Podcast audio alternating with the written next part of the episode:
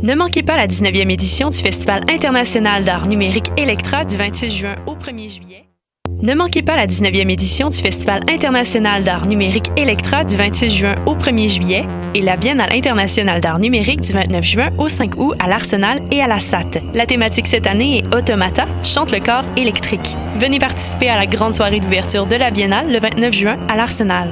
Faites l'expérience des œuvres numériques de l'exposition et assistez aux performances du festival Electra, une soirée qui promet d'être inoubliable. Pour plus d'informations, visitez electramontréal.ca et notre page Facebook Electra Montréal.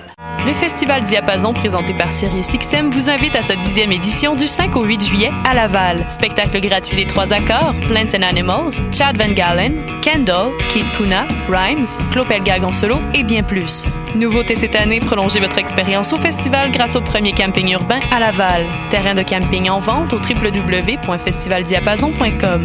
Navette gratuite offerte par la STL à partir du métro Montmorency. Le Festival Diapason du 5 au 8 juillet dans le quartier Sainte-Rose à Laval.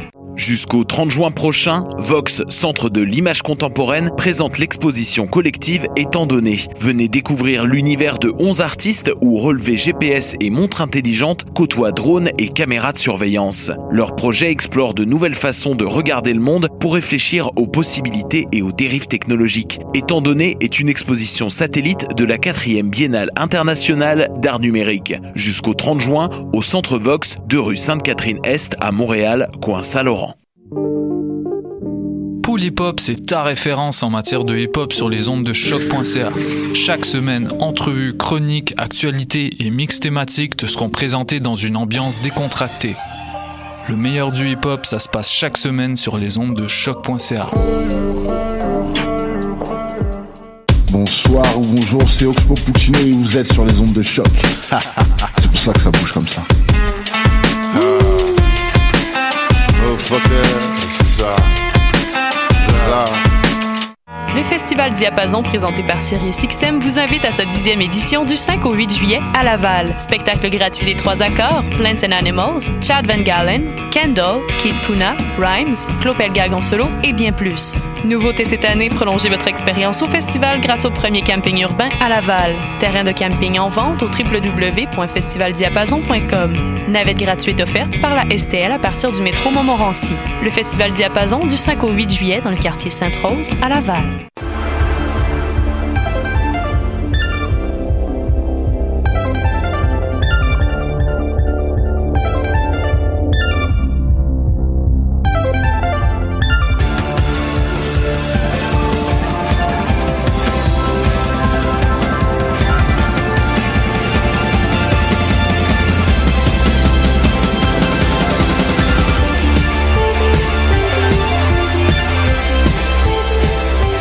Matin et bienvenue à cette toute nouvelle émission des Amazones. Oui. Allô? Allô? T'as bien des belles lunettes? Ben merci, merci, merci. Euh, euh, Un est-ce petit que vous peu le m'entendez? lendemain de veille, Elisabeth? Pas du tout en Non? fait. Euh, est-ce que vous m'entendez euh, bien? Ish. Ouais, moi, oui. Est-ce que vous m'entendez? Oh, là, on s'entend bien. Là, on s'entend. No- notre chanson thème couvre nos, nos belles voix et euh, mon casque d'écoute est- n'est... Ah. Ouais, moi aussi, je suis en train de m'ajuster. J'ai une grosse tête, mais pas ce point-là. OK, voilà. Moi, j'ai une très petite tête. Moi, j'ai, je sais pas de quoi a l'air ma tête. Devrait te raser, va. C'est une De quoi? expérience. Te raser, c'est une expérience extraordinaire voir la forme de son crâne. Toi, tu t'es déjà rasé les Eh cheveux? non, madame, mais je sais déjà de quoi a l'air mon crâne, fait que c'est pour ça que je me rase pas. Toi, tu sais déjà de quoi a l'air ton crâne? Ben, juste une couette. Sérieux, moi, je me faisais carrer quand j'étais jeune dans l'éducation physique parce que j'avais une drôle de forme de tête avec une couette. Fait que je me suis dit, on va pas Ah, parce pousser que, t'as, malade. parce que t'as des cheveux très très minces. Mais genre. Ok, parce que parce que j'ai toujours eu des gros cheveux bien épais là, fait que ouais. Là en plus j'ai j'ai comme euh, j'ai comme euh, je me suis coupé les cheveux très très courts euh, il y a quelques quelques semaines et euh, ça commence à pousser et là j'ai comme un feeling de brosse dans les dans le cou. C'est c'est c'est pas très agréable. Euh, oui, non, mes belles lunettes. Écoute, euh, c'est mes lunettes que je me suis achetées à Locam, euh, donc euh, la, la, la- les opticiens et opticiennes euh, de l'UCAM. euh, Cool, on est sponsorisé, genre, faut le dire pour les éditeurs. Non, puis en plus, que- ils m'ont vraiment donné un service de merde, fait que j'ai pas envie de les sponsoriser. mais crime, c'est vraiment pas cher, fait que comme, tu sais, c'est- vraiment une belle alternative quand t'as pas quand t'as pas beaucoup de sous. Euh, puis euh, c'est juste que c'est ça, euh, ils ont de la ils ont de la force. Ah, C'est un cadeau que je me suis fait. Fait que donc, c'est pas euh, juste pour le look, là. Non, c'est pas juste pour le look, c'est parce que je peux voir avec. C'est pour ça que des fois je les garde un peu plus longtemps quand je rentre à l'intérieur parce qu'il faut que je fasse la fameuse transition vers euh, des verres euh, normaux. Donc Mais euh, le look est quand même important dans toute cette histoire. le look est important. J'ai déjà fait un live euh, Facebook des Amazones avec mes lunettes euh, fumées euh, au complet, euh, sans, sans du tout. euh. Est-ce qu'on avait eu plus d'auditeurs ce jour-là? Euh, ben, je me suis fait donner des compliments sur mes belles lunettes. Ah, ben. Donc, euh, on a eu du, de l'interaction avec les auditrices et auditeurs. C'est mieux qu'une claque à la gueule, ouais. C'est, c'est mieux qu'une claque ça gueule. Puis, euh, ben, de toute façon, euh, je vous encourage euh, maintenant que là, j'ai appris aussi que c'était à moi de lancer le live Facebook. Ben oui. Mais non, Ouais, mais- on vient de voir ça, hein, effectivement. Mais tu le sais depuis quelques semaines quand même, là. non. Non, elle, elle savait pas. Je pense que je pense sais tout à l'heure, elle savait pas. Nice. Non, mais je le savais, mais genre. Pourquoi euh, moi, je le savais? C'est une bonne question. Il y a des plugs à l'intérieur. c'est pour ça. Ah, ben, peut-être que je le savais, que je l'ai oublié. Ouais, Ça, c'est- c'est le genre de choses qui m'arrivent, par exemple. Mais, mais oui, voilà. Donc euh, là, c'est- ça, ça, la semaine passée, on avait une discussion tellement intéressante, puis ça allait super bien le podcast. Ce qui est arrivé, j'ai pas lancé le live Facebook. Oui, oui, on s'en est rendu compte. euh, on était comme, Megan et moi, on attendait, puis on était comme, voyons, il, est- il est où le live? En tout cas, là, je Pourquoi le confirme, moi, je viens de le partager. Parce que- là, il est là. Il y a un temps où c'était les employés de Choc qui lançaient le live et, et nous nous occupions de, le- de, le, de le partager sur notre, notre page euh, Facebook. Mais là, non. C'est c'est à nous de, de, de tout faire ça. Ah, mon Dieu, que c'est difficile. Écoute, Ah! en Ben, ça commence à faire beaucoup de gestion, là. Mé- médias sociaux, caméra, son, euh, euh, musique d'ambiance, euh, je veux dire, euh, euh, animation. euh, ce n'est pas de tout repos, euh, Non, être ben de non. ce côté-ci de la vitre. On, on fait beaucoup de travail. Mais surtout toi. Ouais, Mais surtout toi, moi. parlant de beaucoup de travail, aujourd'hui, on va parler d'un sujet, en fait, que je- suis bien excit- Qui excitée. n'a pas rapport au travail. Mais qui a justement pas très rapport au travail en apparence, mais qui doit quand même avoir un peu rapport, euh, surtout pour des personnes comme comme toi, Roxane, qui qui de- ne doit pas euh, parler de tous les jeux vidéo à quel elle ben comment je vais formuler cette phrase là Que je, euh, au- en fait, parce que je peux pas jouer à tous les jeux. Ouais, auquel quel- tu aurais besoin de jouer Exactement. pour pouvoir en parler dans le cadre de tes études. Exactement. Ah, parce que t'étudies là-dedans? Oui, je fais une Je maîtrise suis en comme études du tellement jeu d'Amazon, vidéo. on dirait que je finis par mêler. Pour moi, tout le monde est en littérature tout le temps, fait qu'on dirait que c'est Non, je fais une maîtrise en études du jeu vidéo à l'Université de Montréal. Ok. Ouais. Euh, oui, non, c'est ça, parce que en fait, on, on parle de spectature en jeu, donc de tout ce qui est rapport avec les vidéos let's play, ce genre de trucs-là. Et euh, ben, quand on étudie en jeu vidéo, turns out, euh, jouer à des jeux, c'est quand même time consuming, euh, Mhm. pas nécessairement le Puis temps de jouer à argent tout. aussi, là. Oui, on absolument. parlera plus tard. Surtout que les jeux AAA maintenant sont des prix exorbitants, genre des 80-100 dollars si tu Mhm. veux avoir les C'est comme le expansion tiers de ton loyer, là, ouais. Exact. Fait que, sais, il faut, euh, faut trouver d'autres moyens et euh, les let's play, les long play aussi, euh, les diffusions sur Twitch, c'est tous des moyens qu'on a. euh, Qu'on pourra toutes euh, les, les, les différencier durant l'émission. Euh, je voulais quand même prendre le temps. Donc, bon, merci Roxane d'être avec nous. Merci Stéphanie aussi d'être avec nous. Donc, euh, de reconnaître les voix qui vont parler. Oui. Donc, ça, c'est ça, c'est Roxane. Allô? C'était peut-être pas la meilleure sample de ma voix, ça, par contre. Arrête, je vais en faire une euh, ringtone. Et Stéphanie, Allô? c'est la voix de Stéphanie. Qu'on va entendre. mieux, hein? C'est ça, je me Ouais. suis pratiquée. qu'on va entendre donc euh, ce matin pour parler de spectature en, en jeu vidéo. Euh, je pense qu'il faut commencer par le commencement. Avez-vous toujours eu la chance d'être euh, la le le, le la euh, privilégié qui peut jouer à des jeux vidéo dans la maison ou euh, dans votre famille lorsque vous visitiez votre famille ou? Ben, c'est intéressant, puis euh, c'est une belle question, puis c'est pour ça que j'ai demandé si je peux faire une, une chronique, parce que justement, je voulais parler de ça, puis je sais pas si peut-être je peux prendre l'occasion de genre faire ma chronique maintenant, vu que la question fait tellement ben oui vas-y vas-y Euh, mais euh, c'est pour ça, c'est un peu, j'avais vraiment envie de parler de l'importance que la, la spectature euh, en jeu a eu et a toujours dans, dans mon parcours de gamers et maintenant de, de chercheuse très très sérieuse en études du jeu vidéo. Euh, parce qu'en fait, pour moi, l'idée de spectature ou de regarder les autres jouer, euh, ça s'incarne doublement dans mon expérience de joueuse. Donc, d'un côté, c'est un peu mon origin story. Euh, et de l'autre, ben, c'est l'endroit où je suis rendue dans mon cheminement intellectuel, c'est-à-dire de partager euh, mes parties de jeu et aussi de, de, consommer celles des autres. Donc maintenant, c'est passé d'une espèce de plaisir enfantin à vraiment une démarche intellectuelle, une démarche de chercheuse. Parce que, euh, en fait, euh, bébé Roxane n'avait pas le droit de jouer. Euh, en fait, c'est pas totalement vrai. Chez, chez moi, mes parents me laissaient jouer sans aucun problème. J'avais une, une NES quand j'étais petite euh, que mon grand-papa m'a donné après que je l'ai regardé avec passion jouer à Adventure, Adventure Island, pas Adventureland, c'est deux trucs différents.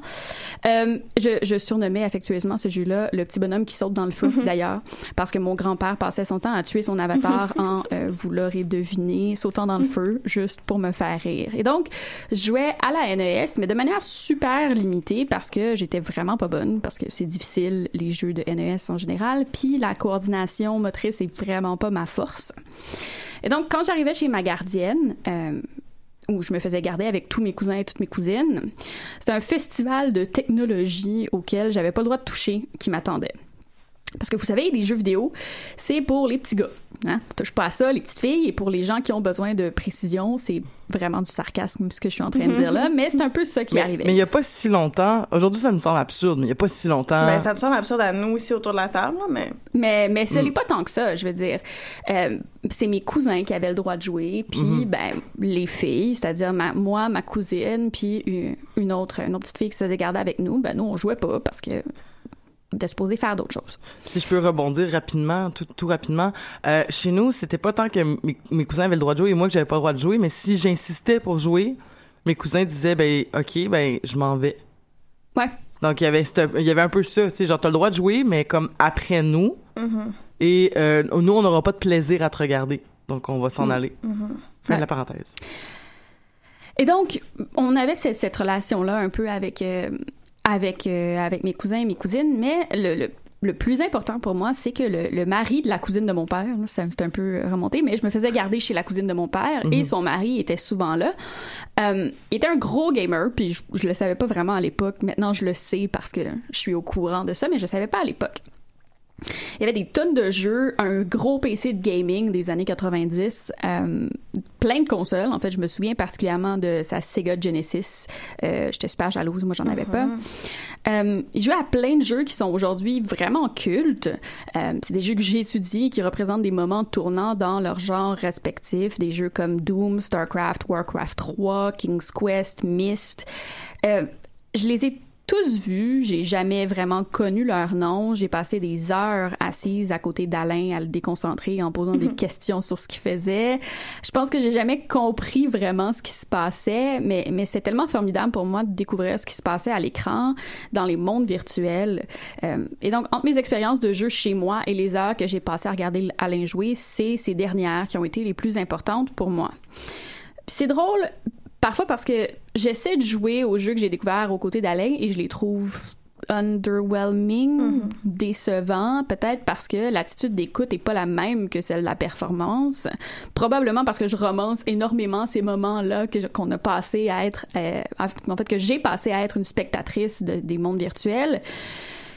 Euh, parce que ce qui est arrivé, c'est qu'Alain est, est décédé tragiquement d'un d'un cancer de la gorge il y a maintenant euh, 15 ans, en fait, je pense. Puis juste à y repenser, j'ai le cœur brisé parce que je l'ai vu dépérir pendant l'année où il a tenté de se battre, euh, puis il jouait plus.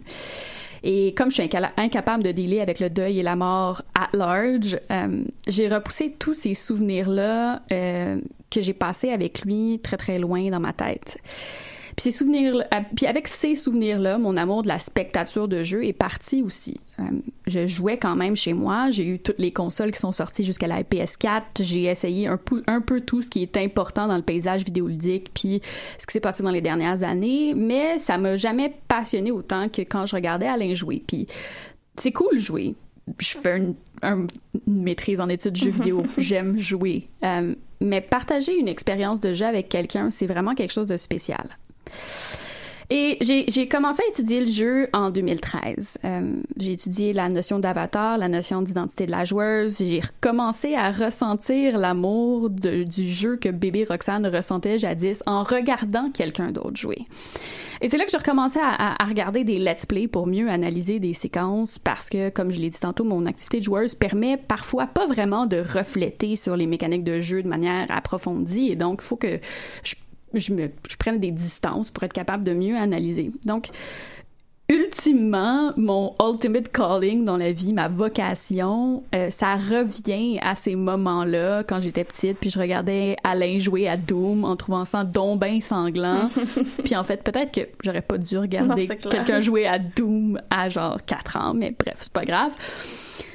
Et donc, depuis des années, j'ai envie de dire euh, aux enfants d'Alain, mes deux cousins, que leur père est la raison pour laquelle je suis la personne que je suis aujourd'hui. Euh, puis je pense pas que je leur en ai parlé. Puis je sais pas si ce serait vraiment une bonne chose, surtout que j'ai l'impression que mes souvenirs sont teintés d'une espèce de romantisme weird qui est peut-être pas totalement accurate. Sais, des fois, on, on se souvient de trucs de notre enfance puis on y met une Un petite touche. par-dessus. Ben, c'est, Exactement. c'est teinté de l'émotion que t'avais là. Exactement. Fait que je, je sais pas si je devrais leur en parler, puis je, je pense pas qu'ils vont écouter l'émission, puis je pense pas que je vais leur dire d'écouter l'émission, mais mais tu sais au fond c'est pas vraiment grave, Euh, mais c'est à cause de lui qu'aujourd'hui j'essaie de me forcer à, à sortir de ma zone de confort puis à diffuser mes parties moi aussi, euh, que j'essaie de jouer avec des gens autour de moi et de vraiment performer mes pratiques de jeu.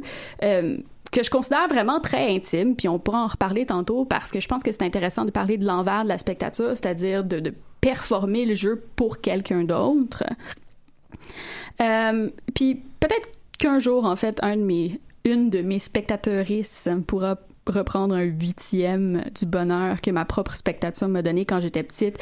Puis peut-être que quelqu'un va y repenser 20 ans plus tard avec un sourire aux lèvres, mais je pense que c'est pour ça que c'est à cause d'Alain, ultimement, euh, que je pense que euh, partager des moments de jeu avec d'autres personnes, euh, c'est une activité qui est foncièrement importante parce que le jeu reste une activité tellement sociale.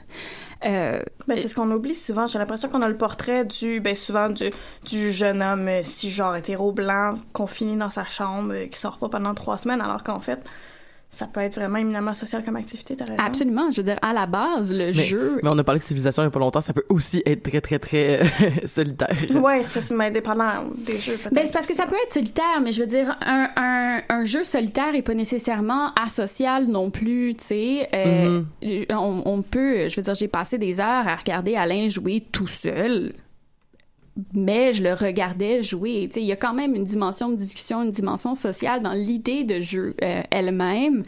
Euh, puis il y, a, beaucoup de chercheurs qui ont, étudié l'idée du jeu. Je pense à, à, Kaiwa d'ailleurs.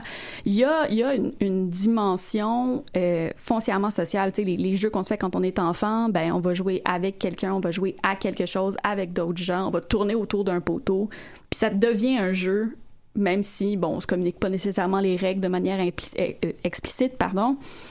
Fait qu'il y a quelque chose de social dans, l'idée de regarder du, euh, de, la, feintise ludique, puis même dans l'idée de, de, en fait, d'être dans la même pièce puis de regarder quelqu'un Mais c'est jouer. ça, j'allais dire peut-être quelque chose aussi. Je sais pas si c'est plus propre aux gens de notre génération, peut-être plutôt du milieu socio-économique dont je suis personnellement issue. Tu sais, moi, quand j'étais petite, bon, on, a- on avait quand même la chance d'avoir, je pense, deux télés dans la maison, mais reste que les consoles de jeux étaient toutes pluguées sur une même télévision, puis quand tu voulais jouer, ben, il fallait que tu partages. Moi, j'ai grandi avec une grande sœur, puis bon, moi, un peu comme toi, euh, Roxane, moi, c'est en la regardant elle, de un, parce qu'elle monopol- elle monopolisait toujours les consoles, puis elle me laissait pas jouer. qu'elle est Fait plus vieille?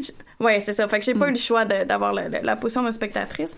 Mais à cause de ça, les rares fois qu'on jouait, il y avait tout le temps cette notion-là de partage, puis là, les amis qui viennent dans la maison aussi. Puis bon, c'est ça, nous, chez nous, on n'avait pas le droit de jouer quand il faisait beau, fallait aller dehors, tout ça. Mais Ah. déjà, du fait que si tu prends un milieu familial où il y a quatre télés, quatre consoles par télé, puis tout le monde peut jouer en même temps, c'est une dynamique qui est différente. Mais pour nous, c'était à tour de rôle. Fait que quand c'était pas ton tour de jouer, ben tu t'essayais à côté, puis tu regardais l'autre Mm. comme je dis, c'était pas mal toujours moi qui étais à côté sur le divan qui regardait, mais au final, euh, c'est quelque chose. Puis encore aujourd'hui, je pense que c'est à cause de ça que moi, un peu comme tu disais tantôt, je vais souvent regarder des streamings de jeux, des, des walkthroughs en ligne, parce que j'ai gardé cette habitude-là de mon enfance. Je sais pas, aujourd'hui, je sais pas, peut-être que si les enfants maintenant ont plus à portée de la main tout le temps, c'est peut-être une expérience moins sociale, mais en même temps, maintenant que le beaucoup de jeux en ligne aussi, bon, des fois pour le meilleur et pour le pire, là.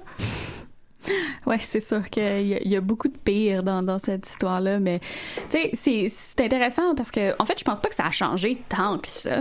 La chose qui a changé, je pense, c'est que maintenant, il y a des jeux mobiles et que la plupart des kids de genre 8 à 12 ans ont déjà Avant ça, des je téléphones. Ouais, c'est ça, on, des je dis 8 à iPads, 12 ans, là, ouais. mais... Fait que je pense que ce qui change, c'est que les gens peuvent jouer sur leur téléphone. Fait que peut-être qu'il y a cette idée-là, mais la, la notion de je pense avoir, une console par, télé dans la maison, je pense que ça existe encore en ce sens que a- les parents ont quand même un contrôle sur ce que les enfants jouent Mhm. en théorie. Peut-être que c'est pas aussi euh, Non, utopique en pratique, là. Je pense qu'on est sorti de, de ta chronique, donc je voulais juste prendre au moins le moment pour te remercier, Ah, donc euh, de nous de nous l'avoir euh, de nous l'avoir composé, de nous l'avoir dit. Donc euh, merci beaucoup Roxane, donc d'avoir parlé de cette expérience là que tu as vécue.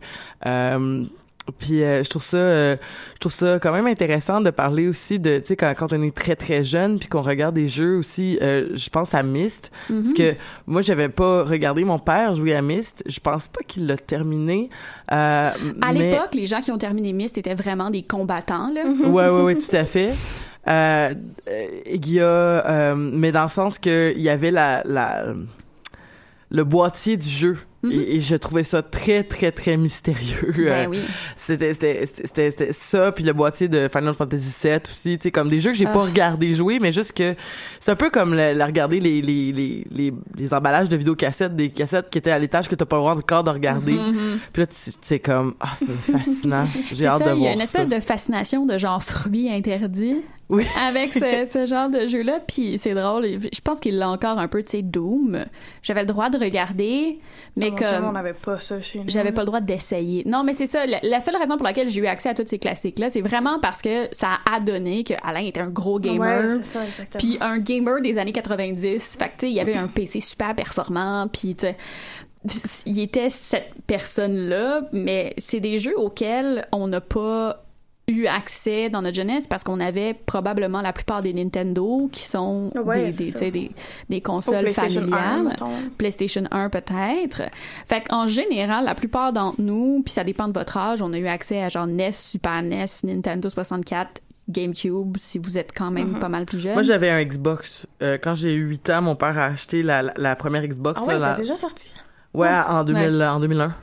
Ah ouais, La Xbox euh, est, est quand même est quand même euh, loin dans le temps. Ouais, on ça, réalise c'est pas là. Mais c'est ça parce que c'était... Euh, mais, mais tu vois, je, je, je recevais beaucoup de... J'avais des amis un petit peu plus vieux qui, qui, qui me faisaient comme, ta première console, c'est une Xbox, t'es vraiment jeune. Mais je suis comme, ben oui, j'avais 8 ans, puis j'ai eu ma première console à la maison qu'on partageait, mon père et moi. C'est pas si... Je sais pas, tu sais, c'est juste que, tu sais, comme, c'est... À, à quelque part, je peux pas vieillir plus vite, puis... euh, ou avoir eu... euh, avoir eu deux trois Super NES là il y avait pas ça chez nous mais euh, euh, il y a quelque chose de vraiment fascinant quand même c'est que tu sais je, je, je- il y, a, il y a un aspect de la spectature je pense euh, qui est intéressant lorsque t'as de la difficulté à jouer ou que t'as pas de plaisir Oui. à recevoir le défi de Mhm. réussir certains exploits euh, quand j'avais eu ma première console et qu'on a le premier le jeu qui venait avec la console c'était Halo Oh mon dieu. Oh my Et- god. et euh, j'avais pas souvent joué à des jeux. J'avais j'avais un peu gossé sur le Sega à mon à mon dentiste. J'avais un peu gossé sur le Super Nintendo puis le, le le Nintendo 64 de mes cousins. Mais j'avais pas de... Parenthèse, est-ce que vous vous souvenez qu'il y avait des Nintendo 64 au McDo? Oui, oui, C'est- oui. C'est terminé. Ouais. Oui. Ah, moi, j'habitais à Le Gardeur, oublie ça. Là. Il y avait pas de McDo? Mais il y avait Mais il y a- oui, mais il y avait, il y avait même pas l'air de jeu. il y avait Ah, pas de Dieu. McDo dans ma ville. J'habitais à Port-Cartier, mais sur le chemin entre euh, Montréal et Port-Cartier, on arrêtait tout le temps au même McDo qui avait euh, les, les Ah. Nintendo 64 à l'intérieur. Puis il se faisait pas genre bâcher par les enfants. Non, mais il était comme à l'intérieur d'une boîte, Ah, un peu oui, comme oui, une oui, con- un peu comme un arcade Oui, oui, oui. Il y avait juste comme une manette ouais, qui ouais, sortait. Ouais, j'ai déjà vu ça. Ouais. qu'on pouvait jouer. euh, Fallait que tu Parenthèse fermée, je m'excuse, là. C'est un peu. euh, Mais mais c'est mais c'est mais voilà et maintenant euh, Ben, Je parce sais- que ça faisait partie de la game. Parce que, parce que quand t'allais au McDo, moi, j'étais vraiment excitée d'aller jouer au Nintendo, même si j'en avais un en plus, c'était un peu niaiseux, là. Mais j'allais, j'allais là, puis souvent, il y avait déjà des enfants qui jouaient, fait que t'étais obligé de rester en arrière puis de les Moi, c'est regarder pour ça que j'aimais pas ça, vois-tu. Puis j'ai quand même été chanceuse dans mon enfance, d'une part, parce que j'ai jamais eu des parents qui démonisaient les jeux vidéo. Ouais. Là, moi, je me souviens, j'avais un ami au primaire qui venait toujours chez moi parce que j'avais la GameCube, puis il voulait jouer à Wind Waker. Puis ça me frustrait, puis je suis comme, mais là, ça fait Benjamin, nous, viens jouer à GameCube. Parce que finalement, j'étais comme, je savais pas si c'était mon ami pour le vrai. Mhm. Parce que jusqu'à un certain temps, on a eu comme quasiment toutes les consoles qui sont sorties, sauf la Xbox, jusqu'à la PlayStation 2. J'ai même eu une Dreamcast. Oh, comme j'ai une Dreamcast à la maison en ce moment. Je Pour vais jamais toucher à ça. Parce que mais- nous, on était fous comme la main, genre, waouh, Sonic, les graphiques sont tellement beaux, puis aujourd'hui, il y a comme personne qui se souvient de la Dreamcast ou qui en a possédé un, là, mais en tout cas, nous, Ben, Non, mais oui. J'en ai encore une chez nous, c'est c'est celle de mon mari, puis il joue encore des fois. parce que l'affaire avec la Dreamcast, c'est qu'elle est sortie dans une espèce de moment où il y avait vraiment une guerre, on appelait ça la guerre des bits. Il essayait d'avoir c'est vraiment, vraiment très drôle. le plus de, tu sais, les 16 bits, 32 bits. Puis il Mais il y avait de comme juste 11 jeux sur la. Dreamcast, anyway. Moi, je me souviens de Crazy Taxi, Sonic, puis un Il jeu de essayait dauphin. Il y avait un jeu de dauphin. Il y, a- il y avait un jeu de dauphin. Il essayait, il essayait juste de se one-upper en faisant comme ouais cette console là est vraiment bonne. Mais ce qui arrive c'est que ça faisait des, des consoles qui ont vieilli très très très rapidement puis qui sont devenues obsolètes. Mais moi, elle a arrêté de marcher rapidement. après un an et demi, de toute façon, là, je sais pas Ouais. pourquoi. Mais mais c'est drôle parce que tu sais on, on attribue beaucoup comme la spectature de jeu à notre nostalgie d'enfant. Mais il y a une grosse Mais- charge émotive, effectivement, c'est ça que je trouve intéressant. Mais c'est ça, mais pour revenir à Halo, c'est correct. Mais c'est c'est parce que euh, j'étais pas bien bien habituée au jeu et je me suis fâchée rapidement après Halo. J'ai pas sorti du vaisseau. Ça va falloir que tu m'expliques. C'est j'ai pas joué. Le à- premier level, C'est comme la première affaire le faut que tu premier fasses, tableau de Halo, du premier Halo, faut que tu sortes du vaisseau puis t'arrives sur le, le, le, le Halo, tu sais. Ouais. Ça, ça va pas bien. hein, Quand t'arrives pas à passer le premier. Mais j'avais 8 ans, j'avais pas souvent eu l'occasion de jouer, puis j'avais pas développé les réflexes. Puis c'est un FPS, puis c'est difficile à Mais j'avais jamais enfant. Moi, je écoute, capable, j'ai j'ai regardé, 24 ans, là. j'ai regardé mes cousins jouer à GoldenEye, puis j'étais comme, my God, ça a l'air compliqué, genre, puis, puis c'était beaucoup de, tu sais, de, de se, de se faufiler dans les, euh, se faufiler dans, dans une espèce de labyrinthe qui était ce vaisseau-là, puis j'avais eu de la difficulté, à- je pense qu'il y avait pas de carte aussi, euh, il y avait pas de petite map dans le coin, ça avait été Non, compliqué, euh, du moins, en tout cas, ça avait été compliqué, puis j'avais pas eu de plaisir, puis euh, il- ça m'avait pas dérangé après de regarder mon père jouer, Mm-hmm. parce que, genre, de toute façon, j'étais comme, ben, moi, j'ai pas eu de plaisir à y jouer, Ben, c'est ça, des fois, faut que tu te rendes dans l'évidence de tes propres capacités aussi. Puis euh, euh, dans la dernière année, j'ai euh, mon mari qui a téléchargé sur notre PlayStation euh, The Talos Principle. Ouais. euh, Qui est un excellent jeu. que j'ai pas encore fini, mais en fait, qui, que c'est, il l'a, il l'a téléchargé, il l'a, il l'a payé là, avec son argent, puis il a dit j'aimerais ça que tu y joues j'aimerais ça te regarder y jouer Ah ouais. Ouais. parce que t'es meilleur que moi dans les puzzles. Puis c'est un jeu de puzzle. Mais c'est intéressant parce que on, on parle de ça, puis c'est quelque chose dont je voulais parler plus tard, mais euh, j'ai quand j'ai dit que j'essaie de, de me forcer à jouer avec des gens, c'est que j'ai j'ai commencé euh, puis je pense que c'est venu surtout avec le fait que maintenant je suis officiellement une chercheuse en jeux vidéo, puis qu'avec cette idée-là vient l'espèce d'idée que je devrais être bonne au jeu. Puis je suis pourrie à tous les jeux qui existent. J'ai jamais fini Mario 3. Mais alors que c'est ridicule, je veux dire, moi je suis en littérature, t'as pas besoin de bien écrire pour apprécier tes œuvres littéraires. Absolument. Mais il y a comme cette idée-là que si tu étudies en jeu vidéo, ben il faut que tu, faut que tu sois bonne. Puis, puis, puis je le suis pas. Puis je suis super complexée par ça parce que mes collègues, la plupart, sont vraiment excellents. Puis euh, j'ai arrêté de jouer avec des gens parce que je me sentais toujours complexée de pas être bonne alors que mes amis sont bonnes. Puis récemment, euh, j'ai, j'ai essayé de jouer avec un de mes amis. On s'est assis ensemble, puis on a joué à, euh, à The Witness, qui est un jeu qui a été fait par les mêmes créateurs que The Talos Principle, euh, qui est un jeu formidable, mais auquel j'ai jamais été capable de jouer parce que euh, je suis pas bonne pour des puzzles. Je regarde toutes les solutions. Dès qu'il y a un puzzle, je- si je passe plus que 5 Avec minutes cheats, à essayer de le faire, je pogne les nerfs, je ferme le jeu, je Mais pas. ce qui était cool avec le Talos Principle, justement, c'est parce que là, on va venir euh, sûrement à un moment donné aussi à parler de walkthrough. Euh, mais euh, ce que je trouvais intéressant dans, dans Talos Principle, c'est qu'il y a tellement de tableaux que tu peux euh, tu peux comme facilement faire je suis pas capable, mais au lieu d'aller chercher la solution, peux passer au prochain tableau. Puis des fois, en réalisant des tableaux, tu trouves des solutions dans d'autres tableaux qui vont te permettre de, ré- de réussir ce que tu n'avais pas réussi. Puis à la fin, I guess, je vais avoir comme, je sais pas moi, 3, 4, 5, 10 tableaux que j'aurais pas réussi puis je vais me fâcher. Mais c'est parce que j'aime ça passer mes jeux à 100% aussi. Fait que, tu sais, genre le plus possible. Fait que, tu sais, comme les esti... Dans le talent, je sais pas, il y a des étoiles qui sont cachées. Fait que déjà, c'est compliqué. En plus, faut que tu trouves les maudites étoiles. Puis là, j'ai trouvé qu'il y avait des mondes où est-ce qu'il fallait que tu réussisses des tableaux puis que tu placé des choses dans un tableau pour avoir l'étoile dans un autre tableau. Pour que, genre, le laser il passe à travers comme une fenêtre à travers les tableaux c'est vraiment compliqué fait que comme je suis comme euh, rendu là, Mais je là. pense que c'est une des raisons pour laquelle, ben, comme je disais tantôt, d'abord, ça a été un peu imposé malgré moi parce que j'avais une grande sœur qui monopolisait un peu toutes les consoles quand j'étais jeune. Mais après ça, même euh, dès l'instant où j'ai commencé à, à essayer, du moins, de jouer à des vrais jeux, je suis une personne extrêmement nerveuse. Comme moi, Banjo et Kazooie, je trouvais ça stressant quand Ah, j'étais petite. aussi. là. Puis pourtant, me semble c'est La jeu... sorcière faisait vraiment peur. Ouais, avec les bruits euh, genre gutturaux un peu bizarres qu'elle faisait. Puis bref, je pense que au final, dans ma vie, à part genre Spyro 3 puis les Kingdom Hearts 1 et 2, il y a aucun jeu auquel j'ai réussi à véritablement physiquement jouer, à part, mettons, des Mario Party ou genre Ouais, des trucs, euh, des genre jeux des comme jeux vraiment plus conviviaux. Ouais. Exactement, c'est ça. Parce que j'étais tout le temps épouvantablement stressée, même dans des jeux qui faisaient pas peur. Bon, j'ai joué, mettons, euh, tu sais, dans le temps des années 90-2000, chaque fois qu'il y avait un film de Disney qui sortait, il y avait un jeu au PlayStation Mhm. 1, là, il y avait Tarzan, puis tout, puis c'était assez simple, somme toute. Mais même encore aujourd'hui, c'est le problème que, joué, que j'ai. J'ai réussi à jouer un petit peu à Mass Effect 2, et encore là, de peine et de misère. Mais c'est stressant quand il y a des gens qui arrivent qui essayent de tuer. Puis je pense que Je regarde des walkthroughs, puis je suis stressée, puis je crie. Ah ouais. Mais je, je comprends tout à fait. Puis euh, c'est le même truc, tu sais, de Last of Us, qui est un jeu qui est, qui est praised, ou euh, je, je me souviens plus du nom en- du mot en français, Ouais, mais encensé. encensé par les joueurs, les critiques, tout le monde. Je suis pas capable d'y jouer.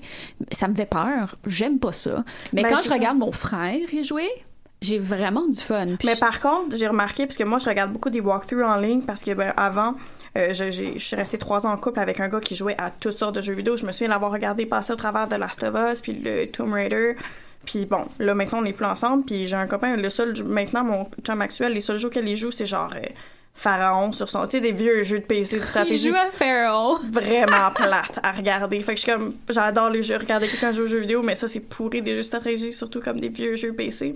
Fait que maintenant, ma solution, c'est les walkthroughs. Puis ce qui est génial, c'est que ils sont pratiquement tous sur YouTube. Puis bon, il y a plusieurs versions. là. Moi, je m'amuse pas à regarder trois walkthroughs différents du même jeu pour voir les différences en joueurs.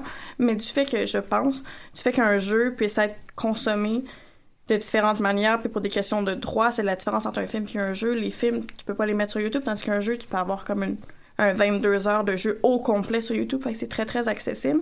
Par contre, il y a un downside à ça. Oui, bon, ça m'évite le stress d'avoir à jouer pour de vrai. C'est là, j'ai regardé un peu le, un- le démo du nouveau euh, Last of Us qui est sorti. Puis je, ça, je chiais dans mes shorts, puis j'étais super stressée. Puis par contre, le défaut de des walkthroughs, c'est que des fois, tu dis que Hum, va à gauche, va à droite, mais là, Ouais. c'est pas toi qui joues, puis là, il va pas, puis t'es comme, voyons, t'es bien cave, pourquoi tu vas là? Puis comme, au moins, quand tu joues avec un ami, il peut t'écouter, faire comme, ah, Uh-huh. c'est vrai, tu as raison, je vais faire ça. Tandis que là, on- t'es un peu euh, désarçonné, des fois. C'est exactement ça que je voulais dire tantôt quand je parlais de The Witness, c'est que en, en acceptant de jouer avec quelqu'un, j'ai il faut que j'accepte que je vais être poche devant cette personne-là. Puis c'est vraiment euh, intimidant, puis ça, ça fait peur de jouer avec quelqu'un parce qu'en général, c'est toujours de l'autre côté, tu sais, c'est toujours moi qui regarde jouer. Mais il y a quelque chose de tellement beau qui s'installe quand tu joues pour quelqu'un, quand tu joues avec quelqu'un, parce que tu dois accepter ta vulnérabilité en tant que joueuse, mais aussi il y a une communication qui s'effectue. Fait en fait, t'acceptes ta vulnérabilité qui est pas vraiment là parce que vous partagez la tâche de jeu en quelque sorte. Fait que quand j'arrivais à un puzzle où j'étais pas capable, puis je pognais les nerfs, ben au lieu de pogner les nerfs puis d'arrêter de jouer, je lâchais la souris puis était comme OK, je vais essayer. Mais parfois, puis- ça, ça peut être une belle complémentarité. Moi, Ouais. je me souviens, mon ex jouait, je pense, à, à Twilight Princess, un des Zelda, puis il y avait. Au début, c'est super stupide. Il faut que tu ramènes un chat à quelqu'un, je pense. Puis je pense que ça nous a pris 47 minutes. Puis c'était super niaiseux. Mais au final, c'est moi qui ai dit, comme, pourquoi t'essaies juste pas de faire telle affaire? Puis ça fonctionnait. Lui, il était super bon pour les jeux d'aventure, les FPS. Les, comme il jouait à Dead Space comme un pro, alors que moi, j'avais envie de pleurer. Mais des fois, d'écouter un peu plus puzzle, mais des fois, d'être des fois, comme il y a- il- moi, je crois qu'il y a plusieurs types d'intelligence, puis c'est là que ça peut rentrer. Ah ouais. Ça peut être complémentaire l'un à l'autre, puis des fois, ça peut aider. Puis quelqu'un qui n'aura pas été capable de sortir d'une situation X, ça aide aussi. Puis je pense qu'il faut arrêter, en tout cas, même moi, je joue plus à des jeux vidéo de toute façon, mais c'était là qu'il faut prouver à l'autre qu'on est bon, peu importe. Je veux dire, Ouais, mais ça faut je veux plus dire, voir ça comme un travail d'équipe, tu sais. Ouais. Mais euh, il y avait il y a- on parlait de walkthrough euh, je trouve ça quand même intéressant parce que le, le- le- tu sais comme mettons tu, Roxane tu viens de dire que c'est c'est- tu sais il y, a- il y a quelque chose de tu sais de, de, de travail sur soi de euh, faire euh, de de- de- d'échouer devant quelqu'un. Mais lorsque tu crées un walkthrough ton ton objectif c'est de c'est de réussir le jeu pour le montrer aux gens comment le le, le refaire.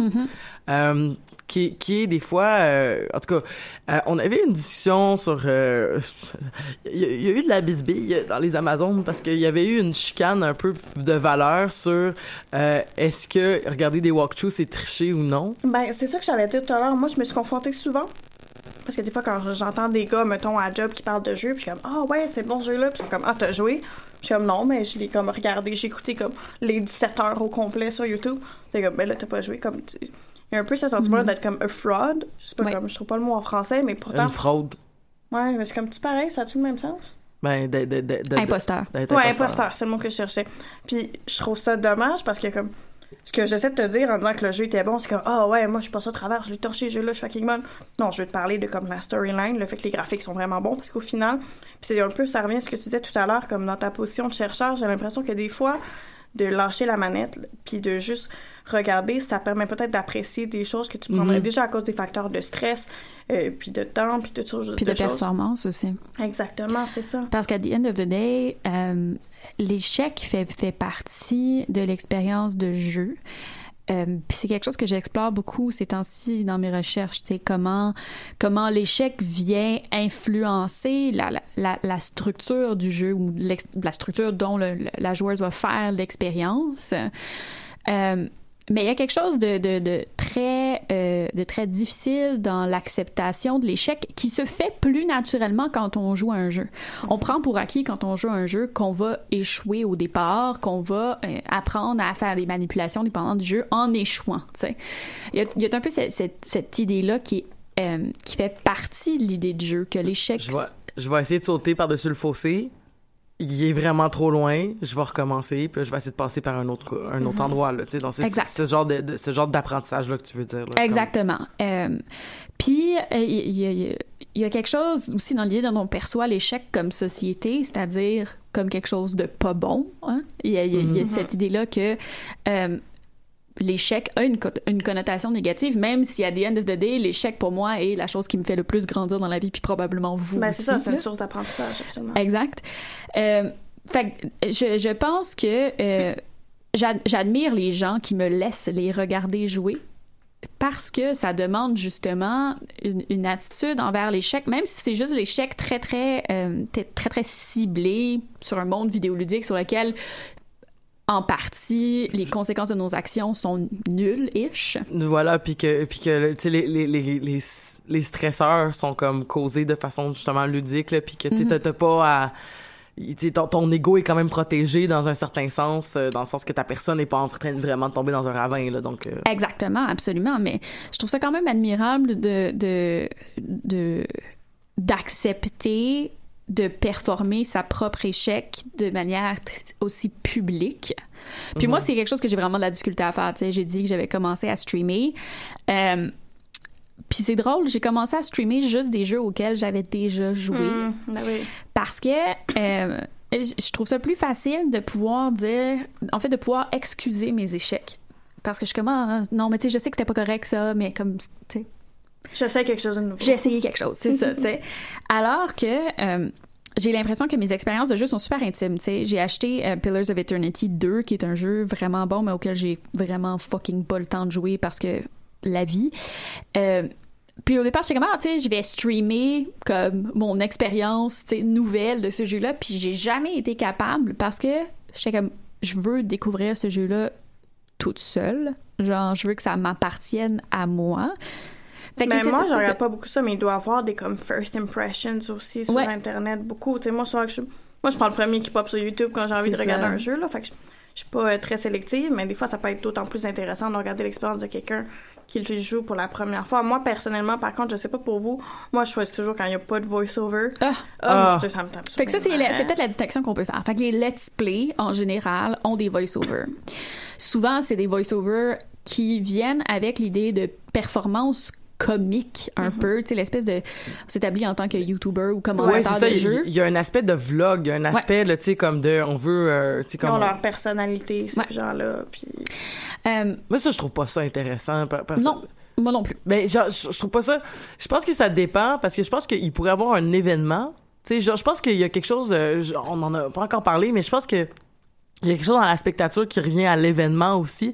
Si, par exemple, je regarde des amis jouer dans un tournoi de Hearthstone, c'est là, c'est maintenant, ça sera pas répété deux fois. Euh, Il y a un aspect du live, il y a un aspect de la spectature qui est intéressante. Puis là, je pourrais peut-être les entendre, genre, se parler entre eux autres, puis ça pourrait peut-être être drôle parce que c'est mes amis qui parlent, puis parce que je peux leur parler. Il y a quelque chose de peut-être intéressant comme ça. Mais, tu sais, genre, allô, je voulais vous montrer, moi, qui jouais à Need for Speed 2. Ah non, mais le je pire, c'est comme- quand ils font des voix par-dessus les personnages qui parlent déjà, je suis comme... Mais ça, ça dépend. Ça peut être intéressant. Mais, euh, mais c'est ça. Fait que ça, c'est les let's play qui ont vraiment un, un aspect de commentaire, de, de commentaire qui est fait pour être comique, qui n'a pas vraiment rapport avec le jeu. Mais des fois, je trouve que ça peut être drôle à petite dose. C'est par exemple, il y a un, un glitch dans un jeu, puis quelqu'un met un extrait sur YouTube de 3-4 minutes avec commentaire, ça va. Mais je Oui, regarde oui, pas un 3 heures avec commentaire. Oui, oui, c'est ça. ben, parce que la personne va faire comme je vais vous montrer un aspect de, de, de ça. euh, euh, prêtez attention. Mm-hmm. Parenthèse. Mon petit frère regarde des let's play de Minecraft. Mm-hmm. Vraiment beaucoup. Toutes faites par des Français. Ah, je trouve que c'est les pires. Euh, il a pogné un accent? Ouais. Pour vrai? Mon, mon, mon petit frère, qu'il y il y a personne qui parle français de France là, dans notre famille, là, comme tout le monde. Et il a vraiment un accent, puis il parle. Puis je, je pense qu'il y a vraiment... Il- l'a pogné, là. Est-ce qu'il Je- a commencé à dire du coup? Parce que là, c'est c'est le point de non-retour. Il dit pas du coup, mais tu sais, comme là, j'ai demandé comme, euh, j'ai demandé comme, puis qu'est-ce que t'as fait pour ta fête? Puis là, il est comme, ben, j'étais allé voir les Avengeurs. Ah, Euh, Lord. j'ai reçu des cadeaux. Donc, euh, dans mes cadeaux, il y avait le bouclier de Captain America. Non, mais le pire, c'est les Euh, insultes, parce que je sais pas quel genre de, de, de- le, le let's play regarde, là, parce que je sais que Mais pour l'instant, mon, petit frère parle très, c'est pour vrai, je parlais plus mal que lui dans le sens que je disais beaucoup plus de sacre que lui. Il y a, il- je l'ai jamais entendu dire même un merde, je pense, là, Là, comme. commence pas à crier euh, ta mère, je la nique, là, ou des affaires comme ça. Non, non, non, boy. non, non, non, non, zéro, zéro, zéro, mais euh, non, il, il crie, mais il, il crie, il crie, ah, il crie pas. euh. Ok. Fait qu'on a les let's play. Ouais, il y a aussi les long play qui sont euh, vraiment juste des gens qui jouent un jeu sans commentaire. Euh, c'est les plus difficiles à trouver, honnêtement. Euh, mais, Tu ben, ouais. Mais peut-être avec des jeux plus obscurs, parce que les gros jeux de l'heure, en général, moi, je les trouve assez faciles à trouver. Peut-être, mais il y a, parce qu'en fait, dans les long play, il y a cette dimension-là qui est pas une dimension de, de, de performance au sens des, walk, des walkthroughs, parce que les walkthroughs sont faits avec une vocation pas éducative nécessairement, mais ils veulent montrer aux gens comment bien faire le jeu. Mais c'est un, manuel. C'est un manuel, alors que les long play, c'est vraiment juste des gens qui jouent au jeu. euh, sans nécessairement commenter ou essayer de montrer la bonne manière de jouer au jeu. C'est vraiment juste des pratiques de jeu. Puis, en général, c'est les plus difficiles à trouver en ce sens que euh, la plupart des gens font des, des, des, des, des vidéos de jeu pour avoir de la visibilité. Fait que souvent, les gens vont commenter en essayant d'être drôles et donc font des let's play. Ou les gens vont faire des walkthroughs parce qu'ils veulent que, par exemple, IGN ou, tu sais, des, des, des- en fait, des gens viennent voir leur jeu pour avoir des, des, des, euh, des indices sur quoi Ben, faire aussi plus parce que pour les gens qui, comme moi, regardent ça un peu à la manière d'un film, c'est sûr que déjà un jeu qui dure 7 heures de temps, tu vas essayer de trouver la version la plus courte que possible et non celle où le gars se trompe 72 fois Exact. parce que ça devient long. Fait que les, les long plays, c'est peut-être les plus, euh, les plus rares, c'est mes préférés, mais... Mais sur ce particulier, quand même, aussi, lorsqu'on parle de, de ce genre de, de, de, de, de spectature-là, avec des jeux comme, par exemple, t'as parlé de Mass Effect, on pourrait parler de Dragon Age, dans tous les, tous les jeux qui incluent, en fait, des choix moraux qui Ouais. vont faire changer complètement la narrative, des fois voir changer les personnages ouais, qu'on à a à notre disposition. Donc ça, c'est quand même particulier. Euh, je l'ai fait une fois, ça. Mon, mon Dieu, ça a surpris. Euh, euh, Il y, a, il y a- il y a notre directeur euh, général de choc qui fait euh, qui, Du ménage. qui fait du ménage à côté. Il y a, c'est ça, j'avais joué, j'avais fini Dragon Age Inquisition, puis il il y, avait finalement la fin du jeu, ce qui est vraiment décevant. La fin du jeu, c'est un DLC. Comme c'est vraiment la vraie fin là, comme tu peux pas ne pas, ne- ça vient vraiment avec là, comme ça, c'est vraiment genre pour faire 10 pièces de plus ou 15 pièces de plus qu'ils l'ont mis à part là, mais c'est c'est vraiment choquant. Puis, euh, mais moi j'en ai pas d'argent dans la vie, fait que, Non, c'est ça. fait que j'étais comme, tu sais, j'achète mes jeux, mes jeux AAA, je les- achète souvent un an, un an et demi, deux ans après leur sortie en spéciaux chez eBay Games parce que c'est tout ce que je peux me permettre. Euh, et voilà, j'avais ce, j'ai écouté le walkthrough de ce DLC-là avec probablement pas les choix moraux que moi j'aurais fait. Ben, c'est sûr que Mm. c'est le, le côté un peu plus. euh, Ben, c'est un peu le plat. Même chose pour les jeux un peu comme. euh, Ben là, il est pas sorti encore, là, mais il y a Detroit Becoming Human qui va sortir, qui est un peu Mhm. dans le genre euh, Telltale, là, je pense qu'il appelle. Vous êtes Non, ben en fait, euh, Detroit Becoming Human est un jeu qui euh, est un jeu de David Cage euh, qui s'inscrit dans la lignée des, des jeux de David Cage qui sont des jeux super cinématographiques euh, comme Beyond Two Souls par Hard, exemple euh, hard, c'est-tu? Non, pas Hard Euh, Rain. Heavy Rain. Heavy Rain, c'est ça. et euh, Oh, ça j'ai hâte de jouer à ce jeu-là. Je, je suis pas une grande fan de David Ben, c'est ça, Cage. faut aimer ce genre de jeu-là. Ben, c'est pas nécessairement que moi ma définition de jeu est très très très large, c'est juste que David Cage est une pas géniale personne, mais ça c'est un Oh. autre, c'est une autre question. Oh, Euh, merde. Mais ce genre de jeux-là sont intéressants à, à- à regarder pour moi en deuxième. Puis c'est ça que je voulais dire. Ma, ma collègue euh, Julie Delbouille de l'université, en fait, je était au Liège Game Lab, mais je sais plus si elle est affiliée à Liège. Peu importe. Ma collègue Julie Delbouille fait des recherches euh, là-dessus. Puis elle parlait du fait que euh, quand elle a joué à Undertale, elle a fait une fin, puis après elle est allée sur YouTube, puis elle a regardé les autres fins. Parce que tu veux savoir un peu ce qui se passe si t'avais pas fait les choix que t'as fait, mais est-ce que ça te tente de te retaper le jeu Non, c'est ça. tout à pendant là Undertale c'est un investissement d'à peu près une dizaine d'heures, c'est pas la fin du monde. C'est ce que j'ai fait avec Ox- Oxenfree. J'ai fait avec Oxenfree, puis moi, c'est quelque chose que je fais tout le temps. Puis j'ai trouvé ça intéressant qu'elle le souligne. Elle, elle parle euh, de la- de- du joueur spectateur comme du joueur secondaire. Euh, parce que, en fait, elle, elle- elle dit que le joueur qui est spectateur est pas nécessairement passif dans son activité de jeu non plus. Tu sais, il y a quelque chose comme euh, si on est directement assis avec quelqu'un, il y a quelque chose comme une interaction avec le joueur, mais aussi quand tu regardes un jeu, il y a une certaine activité, une cognition qui se fait quand tu regardes un jeu euh, à cause des composantes interactives. Et il y a- il y a quand on parle de si tu regardes une vidéo et que la, la personne fait pas exactement les mêmes choix que toi, comme dans Dragon Age, comme dans Undertale, il y a toute cette idée-là que ça t'empêche d'avoir à jouer, par exemple, Dragon Age Inquisition m'a pris une centaine d'heures à jouer. Je vais pas rejouer une Non, centaine d'heures pour voir ce qui serait arrivé si j'avais fait un autre personnage puis daté tel personnage. Je vais juste regarder les scènes importantes sur YouTube puis comme passer à d'autres choses dans ma vie, tu sais. Je sais pas si vous comprenez parce que Ah, oui, Ben, tout à fait. Mais j'ai. euh, En tout cas, ça- peut-être que ça compte pas, mais je regarde beaucoup les wikis aussi. Ah aussi. Parce qu'à un moment donné aussi, c'est ça peut être long d'aller checker comme toutes les vidéos, mais euh, tu sais d'aller voir justement comme tu sais une fois que t'as passé la scène importante, d'aller voir comme qu'est-ce qui se serait passé si j'avais choisi que ça soit moi qui le fasse et non pas euh, Ouais, Morgane, tu sais. Mm. Puis là tu vas lire, puis là la seule différence c'est qu'à la fin il va arriver telle affaire. Puis je suis comme ah ok bon je continue. Ouais. Mais je sais pas, c'est pas, pas vraiment de la spectature, là, mais c'est comme plus, euh, c'est plus comme euh, toute l'espèce de, de, de, tu sais, de, de besoin de connaître peut-être toutes les, les espèces de, toi qui, toi qui étudies les mondes possibles, là, mais tu sais, de, de, de- mais de, de voir justement toute cette espèce de, de panoplie-là de, de, de, de monde des possibles qui, qui était à Mm-hmm. notre disposition puis qu'on n'a pas choisi, tu sais. Ce qui est un peu triste, c'est que souvent, on se rend compte d'à quel point les mondes n'étaient pas si possibles que ça.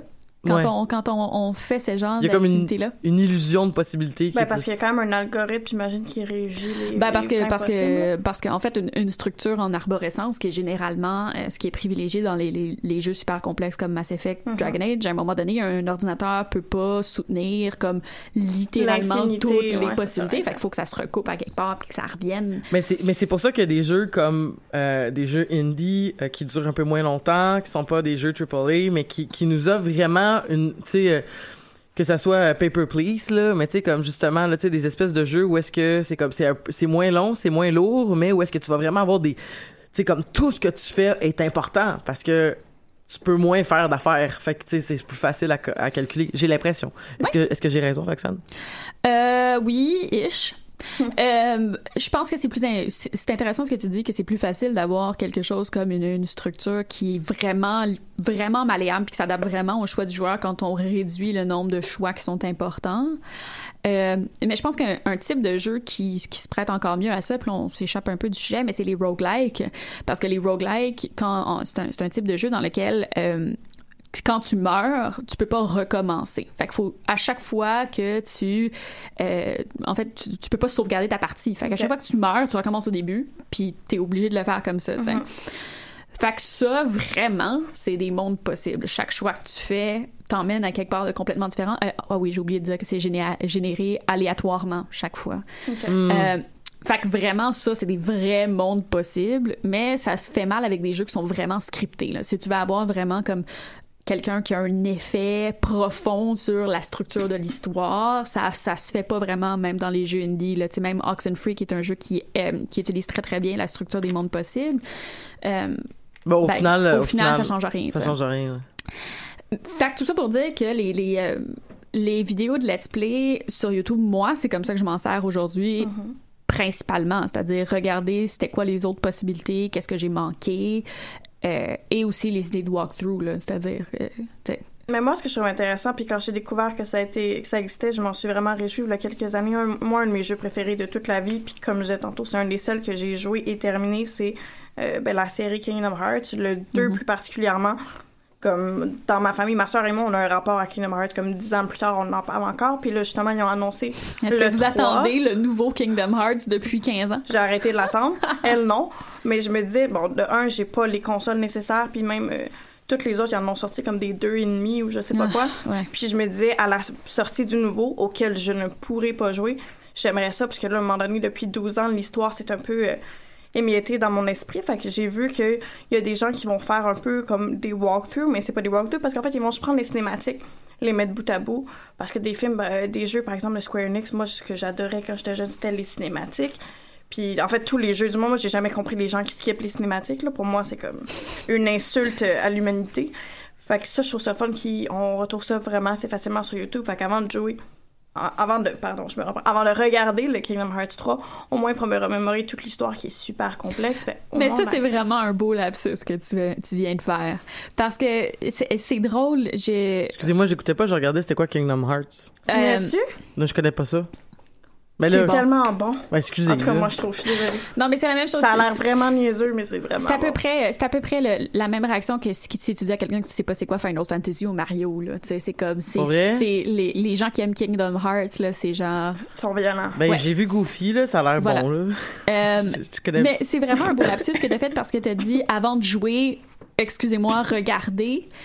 Euh, parce que, tu sais, on- il y a beaucoup de gens, comme tu disais, qui ont une idée négative des gens qui sont des spectateurs de jeux, mais en même temps, l'attitude que tu prends quand tu regardes un jeu est pas juste une attitude de spectateur. Il y a, Non, il y a c'est ça. quelque chose de ludique. Mais d'abord, il y a une position critique aussi que tu peux avoir. C'est pas vrai que, comme tu disais tantôt, qu'on est dans la passivité Ah, mais complètement. ça. Puis aussi qu'il faut accepter. il y a l'analyse. Moi, une des raisons pour laquelle je ne joue pas aux jeux, d'abord, j'ai pas de télévision chez moi, puis j'ai pas d'ordinateur assez performant pour jouer à des jeux. Fait que vu que j'ai pas de télé, j'ai pas de console non plus. J'ai pas les moyens financièrement de me le permettre. Je regarde, j'ai des amis qui dépensent des fortunes là-dedans. Ma sœur joue à peu près tous les jeux qui existent au monde, qui sortent sur Steam en tout cas au moins. Puis, ben, des fois, ça, ça peut être pour des raisons strictement, ben, de un, euh, je veux dire, je suis à la maîtrise, puis je travaille quasiment temps plein, j'ai pas le temps, j'ai pas l'argent. Fait que quelqu'un qui vient discréditer mon activité de spectatrice de jeu, comme quoi ça, ça invalide un peu, comme j'ai Des fois, c'est comme si j'avais pas droit à mon opinion sur un jeu X, juste parce que j'ai pas joué, puis j'ai regardé, des fois, je trouve ça un petit peu euh, invalidant. Ok, ta gueule, genre, tu, tu dirais Ouais, ça la prochaine fois. ça. Genre, ta gueule aux gens qui disent ça, là. Puis c'est vraiment intéressant que tu dises ça parce que c'est vrai, il y a, y a un aspect, il faut pas se mentir, il y a le, le, le, le- le jeu ludique euh, triple A, là, comme on en a parlé, Mm-hmm. c'est pas accessible à tout le monde. Je veux dire, moi, je trouvais ça vraiment formidable quand je, je- tu sais, je travaillais en refuge pour personnes itinérantes, puis j'avais quand même des personnes qui avaient des cellulaires, euh, qui étaient pas les cellulaires de l'année, mais qui avaient un cellulaire, euh, qui avait, qui souvent à la carte, mais il y avait le Wi-Fi, puis ils pouvaient jouer genre à Candy Crush, puis ils pouvaient jouer à des affaires de même pendant qu'ils sont comme en train juste de se rebâtir Ouais, pendant oui, qu'ils sont en train de dormir dans un dortoir. Puis tu sais c'est comme c'est vraiment cool qu'il y ait une façon que les jeux soient accessibles un peu à tout le monde maintenant grâce à des petites bébelles comme ça qui s'appellent des téléphones qui sont je crois des outils quand même souvent Ouais. nécessaires. Mais t'as des personnes effectivement qui pour qui peuvent pas s'acheter de console qui peuvent pas s'acheter de de, de de de télé assez performante. Je viens de m'acheter un ordinateur euh, c'est la première fois de ma vie que j'ai les moyens de m'acheter un ordinateur euh, je l'ai payé vraiment pas cher. Puis euh, finalement comme ma carte graphique est même pas assez bonne pour faire une- la plupart de ce que je dois faire donc je vais devoir attendre pour pouvoir continuer à jouer. Tu sais à un moment donné là comme il faut il faut faut Ben, pas puis même si on a les moyens, c'est une question de choix. Il y a des gens qui ont les moyens, comme même moi, je pense que j'avais les moyens, c'est pas quelque chose dans lequel T'investirais. non, c'est ça exactement. Mais c'est pas la même expérience non plus, puis il faut arrêter. euh, Même question de moyens, question de whatever, ça n'a pas d'importance. Et regarder un jeu, c'est une activité ludique, tu sais. Puis c'est pas la même activité ludique que la position du joueur qui a le contrôle sur la manette, mais ça reste que tu regardes un jeu et que tu as une attitude dès que tu te tu- en fait quand tu regardes quelqu'un jouer à un jeu versus quand tu regardes un film tu te mets pas dans le même dans le même état d'esprit parce que tu sais qu'il y a quelqu'un qui prend des décisions qui bouge le personnage tu sais que c'est pas un film il y a quelque chose comme une attitude ludique tu sais puis Mais le point de vue aussi, juste ça, c'est une position différente. Je trouve un film versus. En tout cas, c'est sûr, ça dépend des types de jeux. là. C'est sûr qu'en un FPS, c'est sûr que t'es un peu plus investi, puisque comme même la. J'allais dire la caméra, c'est pas une caméra, là, mais je sais pas les termes que vous utilisez dans le domaine précisément pour ça. Mais il y a quelque chose qui, qui t'interpelle vraiment plus directement aussi. Oui, euh, oui et non, mais en tout cas, c'est une grosse discussion qu'on n'a pas vraiment le temps de- de- Mhm. d'avoir, là, mais il y a- le, le point de vue est super important. Tu regardes un jeu en FPS, tu regardes un jeu en, en isométrique, euh, c'est pas du tout la même perspective, mais, mais ce qui est important, c'est que ton statut en tant que spectatrice de jeu est quand même le point de vue de quelqu'un qui a une attitude de jeu. Euh, puis c'est pour ça que je trouve ça un peu intéressant que t'aies t'aies mélangé regarder puis jouer parce qu'il y, y a quelque chose entre les deux, je pense, tu sais. Puis on, on, on essaie de, tu de, de- depuis tantôt de dire, OK, ben, tu moi, je regarde des jeux versus je joue à des jeux. Mais je pense qu'il y a quelque chose entre les deux. Tu sais, je pense que c'est pas, tu, tu ne regardes pas passivement un jeu, tu peux Mais puis il y a pas une différence regarder entre regarder assise à côté du joueur puis regarder aussi devant ton écran, le rapport est pas le même. Là. Ouais.